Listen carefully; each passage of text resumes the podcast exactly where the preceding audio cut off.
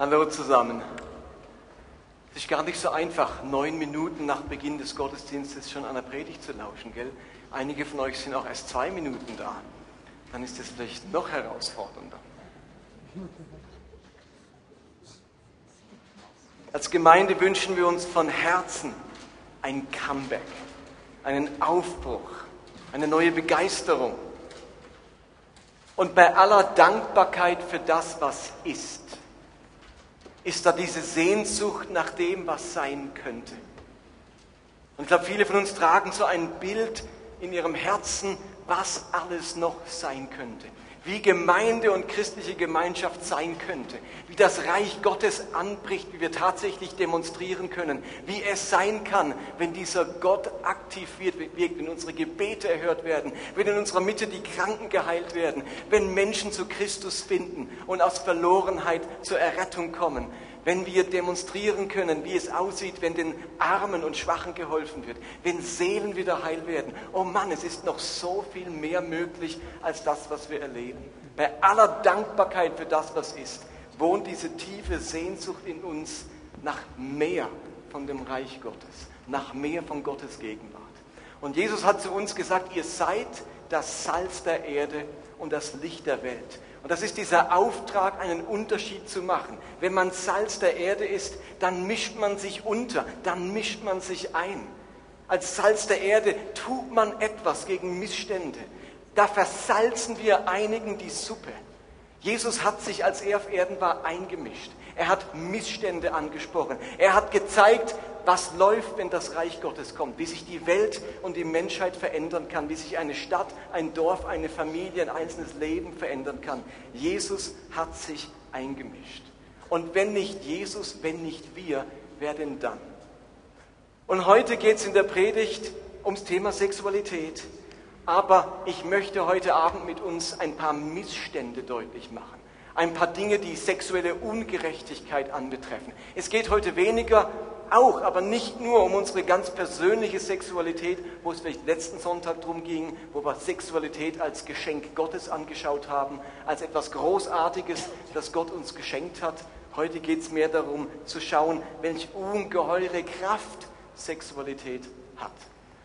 Und so gibt es so dieses Sprichwort oder dieser, dieser Dreiklang Money, Sex und Power. Also Geld, Macht und Sexualität. Das sind so die drei großen Kräfte auf unserer Welt. Und wenn man mit offenen Augen durchs Leben geht, wenn man seinen Blick auf unsere Welt richtet, wenn man in den Schriften der Bibel zu Hause ist und wenn man die eigene Seele durchforscht, dann merkt man, wie diese drei Kräfte unglaublich am Werk sind. Geld, Macht und Sexualität. Kräfte, die das gesamte Leben und Zusammenleben auf unserem Planeten bestimmen. Kräfte, die zur Entartung menschlichen Lebens führen können. Das sind drei Kräfte, die alles mögliche Unheil nach sich ziehen können. Es sind drei Kräfte, die Menschen ihre Menschlichkeit rauben können. Und die eine Kraft ist eben Geld. Die Bibel spricht davon, dass hinter allem Bösen eine Wurzel steckt, nämlich die Habsucht, die Sucht nach Geld. Da ist die Bibel ganz klar. Das ist eine unglaubliche Kraft. Und wir alle sehen das bis heute. Wozu Menschen bereit sind, nur um mehr Geld zu bekommen, das ist unfassbar. Wie viele Verbrechen und Lügen es auf unserer Welt gibt, nur um reich zu werden. Und die andere Kraft ist der Wunsch nach Macht und Geltung, bedeutend zu sein, Einfluss zu haben, bestimmen zu können, angesehen zu sein, Erhabenheit zu empfinden. Und dieses Motiv ist ein ungeheurer Antrieb und eine Kraft in unserer menschlichen Gesellschaft. Wie viele Kriege sind entstanden nur wegen dem Thema Macht und Einfluss? Und die dritte Kraft, das ist eben die Kraft der Sexualität.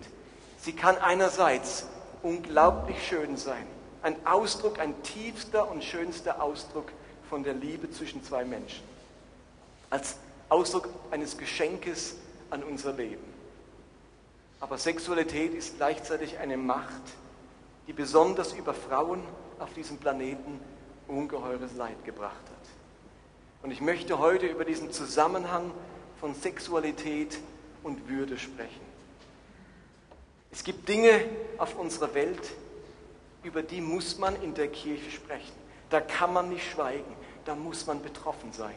Und ich habe mir gesagt, wir können dieses Thema nicht ausklammern, wenn wir sagen, let's talk about sex. Da können wir nicht nur bis zu unserem Bett, Ehebettrand schauen, wir müssen über, den, über die Bettkante hinausschauen, was Sexualität in unserer Welt bewirkt. Wer vor ein paar Tagen Zeitung gelesen hat, der wird wieder mit Entsetzen festgestellt haben, dass eine schweizerische Frau in Indien von sieben Männern vergewaltigt wurde. Da war ein Schweizer Ehepaar unterwegs als Touristen mit ihrem Velo und dann wurden die in Mittelindien gestoppt. Der Mann wurde zusammengeschlagen, gefesselt, die Frau wurden beide ausgeraubt und dann haben sich sieben Männer über diese Schweizer Frau hergemacht und haben sie einer nach dem anderen vergewaltigt. Und das kurz nachdem in den Medien am 16. Dezember dieser Fall aufgetaucht ist, wie eine junge Studentin in Neu-Delhi von sechs Männern in einem Bus entführt wurde, brutal vergewaltigt, aus dem Bus geschmissen und zwei Wochen später an ihren Verletzungen gestorben ist. Was in diesem Fall in, den, in die Medien gekommen ist, das spielt sich in Indien tagtäglich ab. Nur ganz selten kommt es in Indien zur Verhaftung der Täter. Und möchte eine Frau einen Vorfall zur Anzeige bringen, dann kommt es oft zu für sie sehr peinlichen Untersuchungen.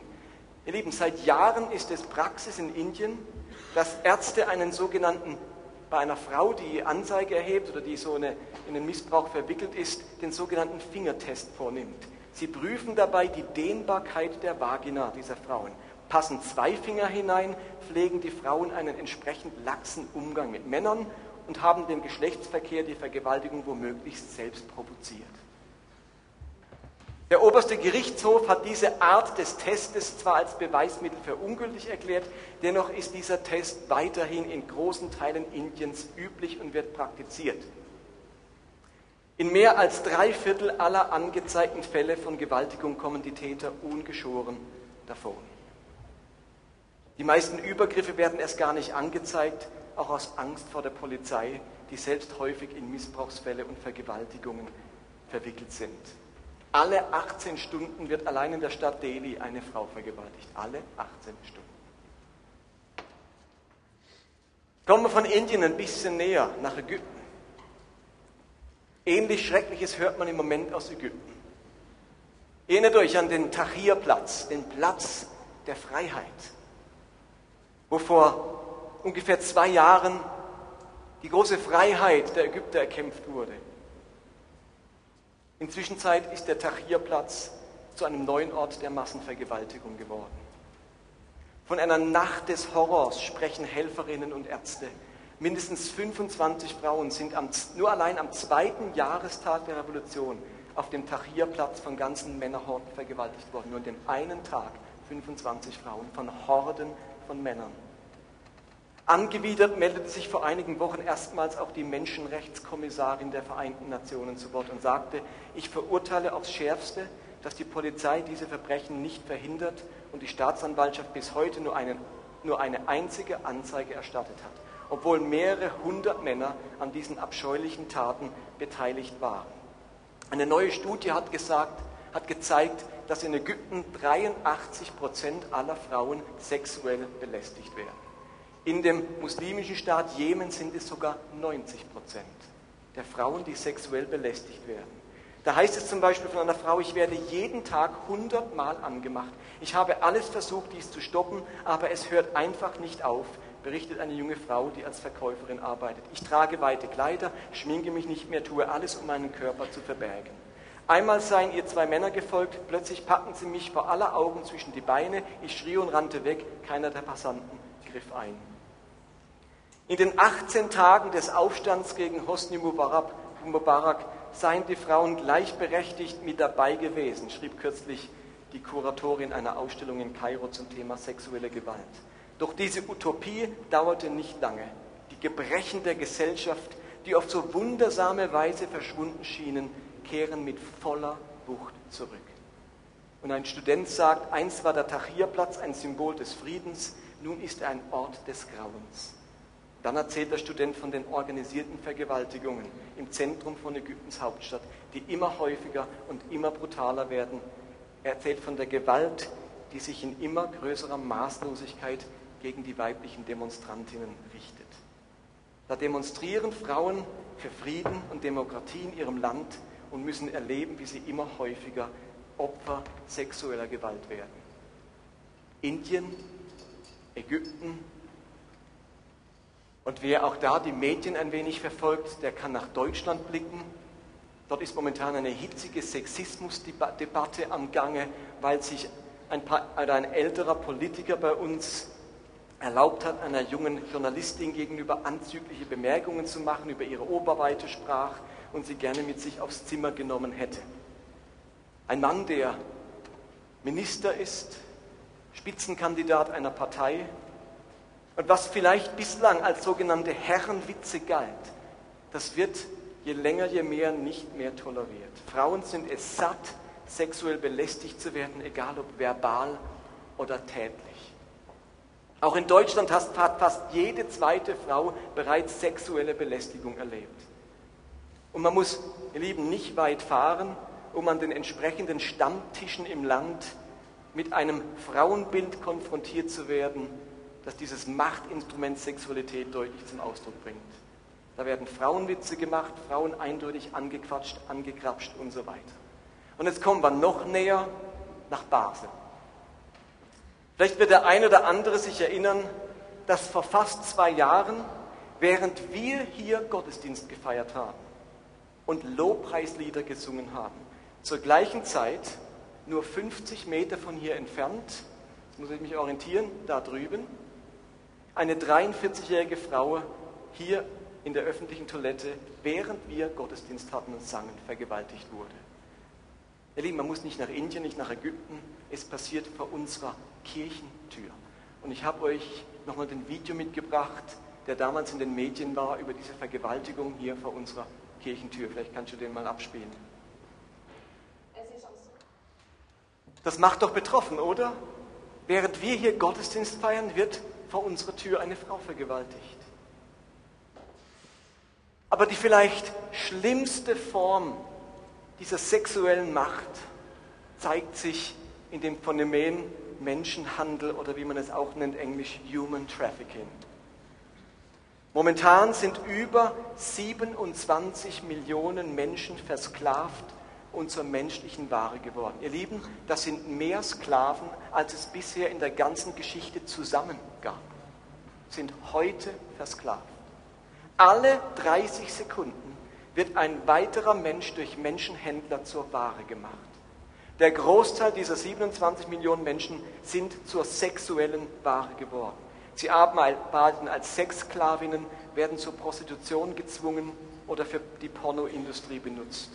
Und auch da ein kurzer Videoclip der Aktion A21, gegründet von einer Pastorin aus der Hillsong-Gemeinde Australien, die selbst sexuellen Missbrauch erlebt hat und aus ihrer eigenen Betroffenheit, vor allem in ihrem Heimatland, wo sie, ihre Eltern herkommen, nämlich Griechenland, eine Aktion gegründet hat gegen Human Trafficking. Ähm, Christine Kane und von ihr sehen wir einen kurzen Videoclip.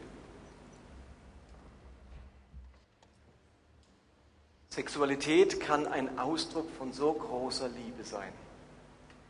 Und gleichzeitig werden wegen ihr Millionen Menschen versklavt, misshandelt, gequält.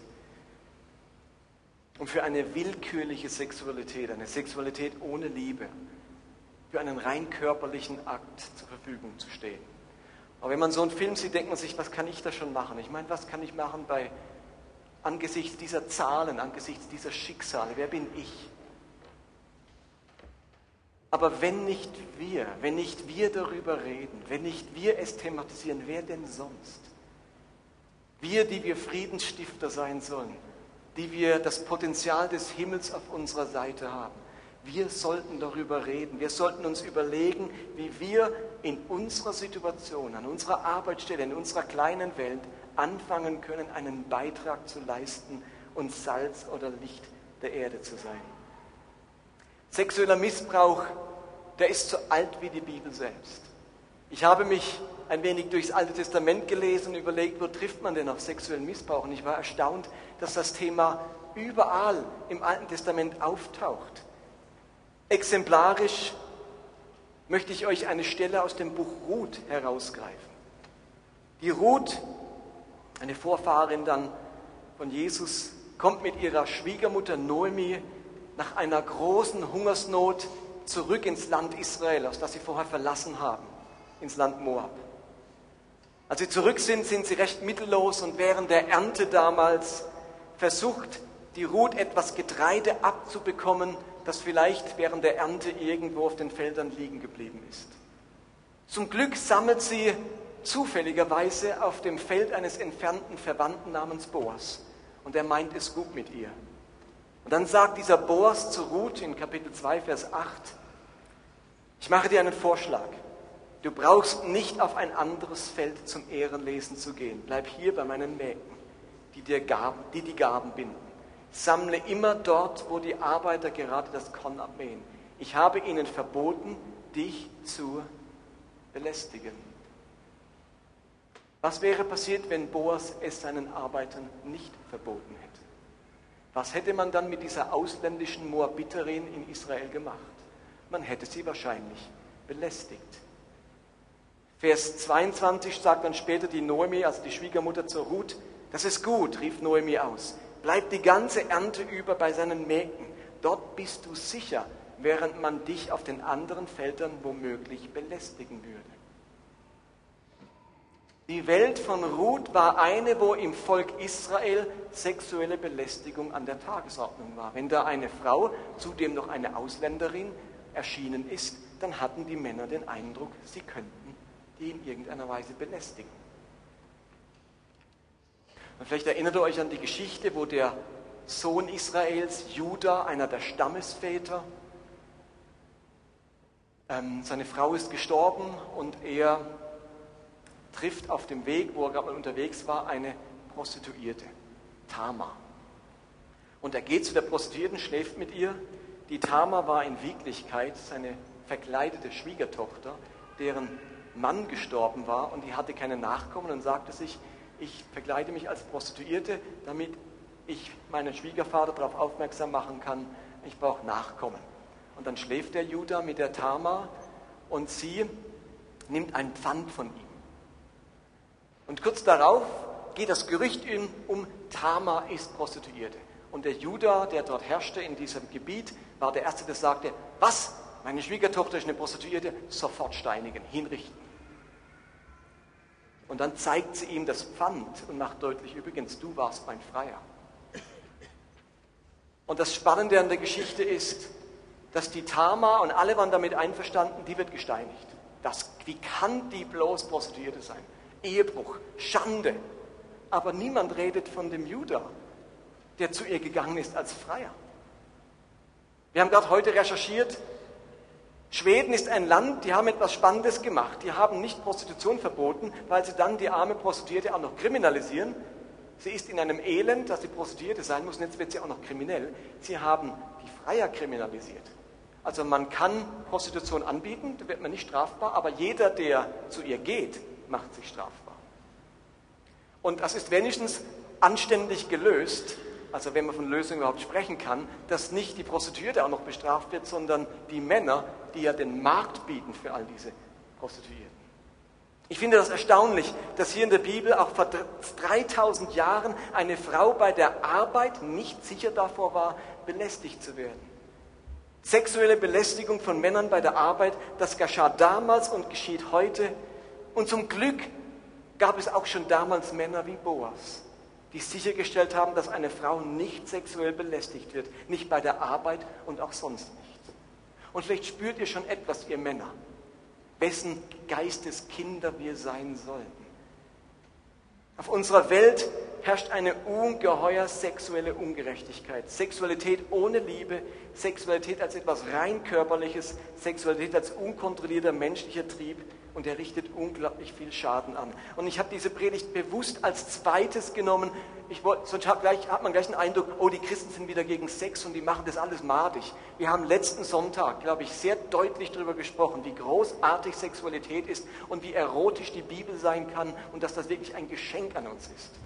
Aber jetzt muss man auch von der Seite reden, was passiert, wenn Sexualität zur negativen Macht wird, wenn sie abläuft ohne Liebe und die Frage stellen, was machen wir damit als Christen?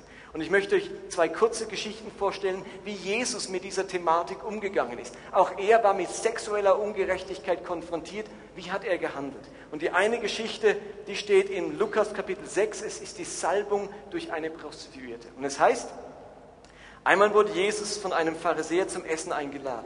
Er ging in das Haus dieses Mannes und setzte sich an den Tisch. Da kam eine Prostituierte herein, die in dieser Stadt lebte.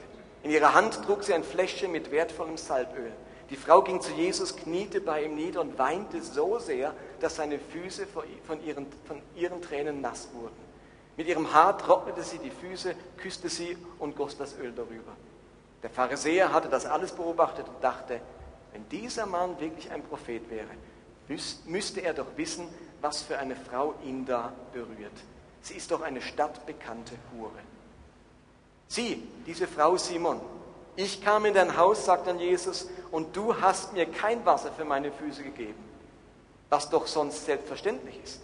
Aber sie hat meine Füße, äh, meine, meine Füße mit ihren Tränen gewaschen und mit ihrem Haar getrocknet. Du hast mich nicht mit einem Kuss begrüßt, aber seitdem ich hier bin, hat diese Frau immer wieder meine Füße geküsst. Du hast meine Stirn nicht mit Öl gesalbt, während sie dieses kostbare Öl sogar über meine Füße gegossen hat. Ich sage dir, ihre große Schuld ist ihr vergeben und darum hat sie mir so viel Liebe gezeigt. Wem aber wenig vergeben wird, der liebt auch wenig. Zu der Frau sagte Jesus, deine Sünden sind dir vergeben. Hier treffen wir eine Frau mit einer Geschichte, eine Prostituierte. Ihr Lieben, auch diese Frau ist sicherlich nicht freiwillig Prostituierte geworden. Die hat sicherlich nicht gesagt, oh, ich lebe meinen Traumshop, schon mit meinen Barbie-Puppen habe ich Prostituierte in Freier gespielt. Natürlich nicht. Vielleicht wurde auch sie verkauft, versklavt, in ihrer Kindheit vergewaltigt. Vielleicht war sie ausgestoßen. Und jetzt lebt sie eine Karriere als Prostituierte und ist ein völlig zerbrochener Mensch.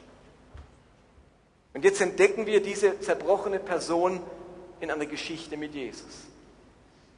Und bei ihm entdecken wir nun keine männliche Dominanz, keine Herrenwitze und keine Verurteilung. Sie kommt zu diesem Jesus und wie zerbrochen sie ist, das sieht man ja daran, dass sie nicht aufhören kann zu weinen. Und sofort setzen die sexistischen Reflexe der Pharisäer ein. Diese Schlampe, stadtbekannte Hure, Sünderin, weg mit ihr. Und in irgendeiner Ecke wurden sicherlich irgendwelche Bemerkungen über ihre Oberweite gemacht oder über ihre Dienste, die sie anbietet. Aber dieser Jesus, der lässt sich von dieser offensichtlich unreinen Person anfassen und mit Öl salben. Und diese Person, die seit Jahren Sex ohne Liebe anbieten muss, die zur Ware degradiert wurde, auf ihren Körper reduziert wurde, der attestiert Jesus eine größere Liebe und Liebesfähigkeit als allen anwesenden hochgeistlichen Pharisäern. In Jesus zeigt sich in dieser Geschichte ein wahrer Mann, ein Gentleman. Da macht einer nicht mit bei dummen Sprüchen und bei sexistischen Bemerkungen. Da stellt einer die Würde einer Frau wieder her, die wieder einmal in einen Kreis von Männern geraten ist, die die Spirale der Belästigung weiterdrehen. Jesus hat das Maul dieser Männer gestopft, vor den Kopf gestoßen. Er hat ihre, ihr Handeln nicht gebilligt. Er hat nicht gesagt, mach ruhig weiter so. Er hat die Zerbrochenheit dieser Frau gespürt. Und er hat sie aufgerichtet, wiederhergestellt, sie an sich herangelassen. Er hat sich mit dieser Thematik auseinandergesetzt, was die Pharisäer nicht gemacht haben. Er war offen für so eine zerbrochene Person. Das ist total unüblich in der damaligen Zeit. In einer von Männern dominierten Zeit, in der Frauen keine Rechte hatten, kommt dieser Jesus und verhält sich so anders wie seine Umgebung. Der macht da nicht mit, der setzt ein Zeichen, der verhält sich anders. Und vielleicht noch krasser ist dann die Geschichte in Johannes 8, wo Jesus auf die Ehebrecherin trifft. Ihr kennt die Geschichte, an deren Ende dann steht, wer ohne Sünde ist, werfe den ersten Stein. Ein junges Mädchen, wahrscheinlich kaum 13 Jahre alt, wird auf frischer Tat beim Ehebruch ertappt. Das Ganze spielt sich ab am letzten, in der letzten Nacht des einwöchigen Laubhüttenfestes. Das war die Nacht der Nächte zur damaligen Zeit. Das war das die größte Feier, die die Juden feierten, der letzte Tag des Laubhüttenfestes. Das war vergleichbar mit Fasnacht oder Karneval. Da floss Alkohol, da wurde gefeiert, da war man ausgelassen. Man darf sich das nicht anständiger vorstellen als heute bei einer großen Party. Und auf frischer Tat, Tat ertappt zu werden beim Ehebruch bedeutet ja, wie viel wurden da dann ertappt, wenn es auf frischer Tat war? Zwei. Mann und Frau werden ertappt, sonst wäre es nicht auf frischer Tat. Und jetzt entdecken wir, dass nur die Frau vor Gericht geschleppt wird, angeklagt wegen Ehebruch. Vom Mann weit und breit keine Spur. Das erinnert uns doch an das, was wir in Indien und Ägypten gehört haben, dass bei all diesen Fällen am Schluss die Männer nicht verurteilt werden. Die kommen da durch damit, die kommen davon. Und auch bei Jesus, der Mann kommt davon, zu der Zeit hier. Die geheime Polizei, der Pharisäer, die Tempelpolizei, die für die Aufrechterhaltung der Moral gesorgt hat, lässt den Mann entwischen und führt die Frau zur Steinigung. Das ist ungerecht, das ist sexuelle Ungerechtigkeit. Die männlichen Ankläger lassen den Mann laufen, lassen aber ihren religiösen Eifer an der Frau aus. Und auch zu dieser Szene stößt jetzt Jesus. Und obwohl sie nach alttestamentlichem Gesetz im Recht waren, diese Pharisäer, malt Jesus ihnen ein neues Recht vor Augen. Nämlich, niemand hat das Recht, so mit einer Frau umzugehen. Wer ohne Sünde ist, werfe den ersten Stein. Ich verdamme diese Frau nicht. Er heißt nicht gut, was die Frau gemacht hat. Und er gibt ihr auf den Weg, geh hin und sündige ihn fort nicht mehr aber er macht nicht mit bei sexueller Ungerechtigkeit. Eine Horde Männer, die bei ihresgleichen ein Auge zudrücken und bei dieser Frau mit aller Schärfe des Gesetzes durchgreifen möchte. Bei diesem Sexismus macht Jesus nicht mit. Er duldet diese Scheinheiligkeit nicht und erinnert jeden an sein eigenes Versagen. Jesus ist nicht der neutrale Guru, der keine Stellung bezieht und die Menschen selbst entscheiden lässt. Das fand ich so tragisch bei dem Vorfall in Indien, dass man dann Gurus interviewt hat, die dort neutral blieben und sagen, das interessiert uns nicht, wir sind für geistliche Dinge zuständig. Und haben dazu sich nicht geäußert. Das hat unser Guru nicht gemacht. Der sagt in so einem Fall nicht, Pharisäer, komm, bleib mir fort mit so Zeug, Ehebruch und Frauen, Prostituierte, das ist nicht meine Welt. Ich bin in anderen Sphären. Bei mir geht es um geistliche Dinge. Das ist nicht unser Meister. Der mischt sich ein, der bleibt nicht neutral, der verhindert, dass hier sexuelle Ungerechtigkeit durchgezogen wird und so eine Frau verurteilt wird. Es war ihm wichtiger, ein Zeichen zu setzen, dass man so nicht machen kann, als für das Durchsetzung alttestamentlicher Gerechtigkeit zu sorgen, die tatsächlich bei Ehebruch Steinigung vorsieht. Zumindest bei verlobten Frauen. Deswegen wissen wir auch, dass die erst 13 war, weil verlobte Frauen, die Ehebruch begangen, wurden gesteinigt, verheiratete Frauen, die Ehebruch begangen, wurden stranguliert. Und deswegen, weil sie gesteinigt werden sollte, war sie verlobt. Und in Israel war man maximal bis 13 Jahre verlobt, dann wurde man verheiratet. Insofern dreht es sich um ein junges Mädchen. Jesus macht dort nicht mit. Jesus setzt sich für diese Frau ein und durch seine Worte wurde sie eben nicht gesteinigt. Durch sein Handeln entstand Gerechtigkeit, nämlich sexuelle Gerechtigkeit. Denn wer ohne Sünde ist, werfe den ersten Stein. Das macht das Überheblichkeitsgefühl dieser Männer, dieser Frau oder Frauen gegenüber zunichte. Das holt die Frau aus dem Dasein des Objekts heraus, aus dem Dasein als Ware. Plötzlich ist diese Frau mehr als der Besitz eines Mannes. Mehr als etwas, mit dem man willkürlich umgehen kann. Sie hat ein eigenes Recht, eine eigene Würde. Sie hat hier einen eigenen Fall. Und wir heißen damit Prostitution und Ehebruch überhaupt nicht gut. Aber wer in diesen Geschichten immer nur die Verurteilung von Prostitution und Ehebruch sieht, erkennt nicht, was diese Geschichten eigentlich sagen möchten. Jesus macht nicht mit bei sexueller Belästigung, bei dummen Bemerkungen, beim Behandeln einer Frau als etwas Zweitklassiges, als etwas wie eine Ware, als etwas Rechtloses. Merkt ihr das? Wir sind ein bisschen sofort dabei zu denken, na ja klar, Ehebruch ist Sünde, Prostitution ist Sünde. Und er vergibt denen jetzt. Das weiß sowieso jeder dass das Sünde ist. Dazu brauchen wir nicht extra zwei Geschichten. Was die Geschichten deutlich machen, ist, dass Jesus anders mit dieser Thematik umgeht und dass er Frauen eine Würde und einen Wert und ein Recht zurückgibt, das sie eben bis dahin nicht hatten. Und ihr denkt, ja, heute ist ja anders. Angesichts von 27 Millionen Sklaven ist es heute eben nicht anders. Es ist vielleicht in der Schweiz zum Teil anders aber auf dieser Welt ist es nicht anders. Und die Frage ist, sind wir auch so neutrale Gurus, die in ihrer geistlichen Sphären schweben, oder machen wir irgendetwas, das in unseren Möglichkeiten steht?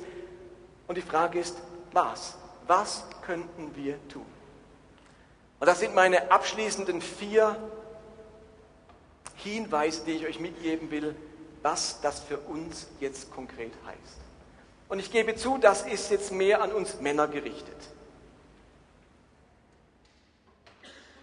Weil wir Männer in dem Bereich tatsächlich mehr tun können als die Frauen. Denn die Frauen sind in dem Bereich seltener die Täter und meistens die Opfer. Was können wir Christen tun angesichts dieser Macht der Sexualität, die zu so viel Ungerechtigkeit führen kann? Das Erste. Wir beteiligen uns nicht an Sexismus oder sexueller Belästigung jeder Art. Ist eigentlich selbstverständlich. Ich meine, wir christliche Männer beteiligen uns nicht an Sexismus und sexueller Belästigung.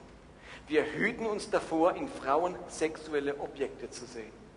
Wir hüten uns davor, Sexualität als etwas rein körperliches zu betrachten. Als Christen machen wir keine anzüglichen Bemerkungen. Als christliche Männer hüten wir uns vor sexuellen Witzen und Witzeleien. Unsere Umwelt muss wissen, wenn wir dabei sind, dann erhöhen wir die Würde anderer und machen sie nicht lächerlich. Okay? Hallo, seid ihr noch da? Das ist das Erste. Könnte man sagen, das Selbstverständlichste. Wir beteiligen uns nicht an sexueller Belästigung in irgendeiner Form. Und vielleicht müssen wir dann neu sensibilisiert werden. Vielleicht merken wir gar nicht, dass uns das auch immer wieder passiert. Dass wir am Stammtisch und bei uns an der Arbeitsstelle, da geht es halt so zu, dann lachen wir auch und machen auch noch ein bisschen dazu. Und dann sagen wir, stopp, halt, da mache ich nicht mehr mit. Ich selbst mache nicht mehr mit. Zweitens, und das wird jetzt ganz herausfordernd, denn das ist, auch wenn es keiner zugibt, das Problem von 95 Prozent aller Männer. Wir lassen unsere Finger von Pornografie. Steht ihr, bisher war das Argument immer, dass wir unsere Finger von Pornografie lassen, weil wir dann mit unseren Augen und Gedanken Ehebruch begehen. Und das ist ein gutes Argument. Aber ich möchte mich heute gegen Pornografie aussprechen, noch aus einem ganz anderen Grund. Weil mit jeder Minute, die wir uns einen Pornofilm ansehen, mit jeder Sexszene, die wir im Internet auffinden, fördern und unterstützen wir Menschenhandel. Wir machen uns etwas vor, wenn wir meinen, diese Schauspielerinnen hätten wirklich Spaß bei der Sache. In Wirklichkeit wurden sie vielleicht aus ihrem Land verschleppt, zur Prostitution gezwungen. Vielleicht machen sie bei diesen Filmen mit, weil man ihnen droht, sonst ihre Eltern umzubringen. Und wer das nicht wahrhaben will, der ist einfach nur naiv und bildet sich wirklich ein, diese Leute würden das freiwillig machen, bloß weil irgendeine billige Reportage auf Vox das coole Leben einer Pornodarstellerin zeigt. Die mag es ja im Einzelfall geben. Aber bei 90 Prozent der Pornografie, die sonst konsumiert wird im Internet oder sonst, steckt diese Sexsklaverei dahinter. Menschen, die sich keinen Ausweg mehr wissen und die dort irgendwie gelandet sind. Wir lasen gerade, Nina und ich, vor ein paar Tagen einen Artikel in der, Zeit, in der Zeitung Die Welt von einer Frau, die zur Sexsklavin wurde, hier in Deutschland in Leipzig. Und die aus, von zu Hause schreckliche Verhältnisse erlebt hat, ausgerissen ist und mit einer Freundin zusammen von einem Mann eingeladen wurde, hey, er hat so eine Frauen-WG bei sich, da können Sie doch einziehen. Und mit, die eine war 13, sie war 16, naiv, sind dahin und merkten, dass das keine Frauen-WG ist, sondern dass das ein Gefängnis war. Und dann wurden sie vergewaltigt und sie mussten x Freiern jeden Tag zur Verfügung stehen. Das war der sogenannte Sachsensumpf vor ein paar Jahren in Deutschland, wo Politiker, wo ähm, Anwälte, Staatsanwälte und ähm, Polizei involviert waren, die Kunden waren. Und sie hat dann beschrieben, wie, wie, wie man das so beim Stockholm-Syndrom nennt, nicht mehr rauskam aus dieser Welt und in irgendeiner Form am Schluss es gebraucht hat, irgendwie dort ihre Familie zu haben, ihre, ihre Freundinnen zu haben, ähm, obwohl sie wusste, wie schrecklich das ist und sich auch schrecklich angefühlt hat und wie betäubt war, kam die dort einfach nicht mehr raus. Und interessanterweise hat sie dann ähm, später mit der Freundin zusammen ein paar Männer identifiziert, die ihre Freier waren. Die waren eben aus der Politik und aus dem Gericht, woraufhin sie dann als Verleumdung angeklagt wurde, angezeigt wurde und verhaftet wurde. Das ist ja eben Sachsen-Sumpf. In Deutschland scheint es Dinge zu geben, ähm, die eigentlich nicht sein sollten. Und unter diesem Aspekt, dass Pornografie, hinter Pornografie ganz viel Menschenhandel und Ausbeutung und Sexsklaverei steckt, ist ein weiteres und wichtiges Argument, warum wir Männer uns sagen, stopp, wir klicken jetzt nicht auf dieses Bild, das bei unserer Google-Suche auftaucht und das uns zur Versuchung bringt, doch mal drauf zu klicken, weil da so eine hübsche Frau ist mit so einer besonderen Oberweite oder sonst etwas. Wir machen das nicht, nicht nur, weil es unsere eigenen Gedanken belastet, sondern weil wir uns dann in irgendeiner Form beteiligen an Menschenhandel und Sklaverei. Denn wenn es keinen Markt gibt, wenn es niemand anklickt, wenn niemand die Filme anschaut und wenn niemand die Hefte kauft, dann gibt es keinen Markt. Und dann macht man damit auch kein Geschäft mehr. Versteht ihr? Ein Fünftel aller Männer in Deutschland geht regelmäßig zur Prostituierten. Jeder fünfte Mann. Wird man gar nicht denken. Wenn ich noch die dazu zähle, die nicht regelmäßig gehen, sind wir bei einem sind wir bei über der Hälfte aller Männer. Das könnt ihr mal zählen. Eins, zwei, eins, zwei.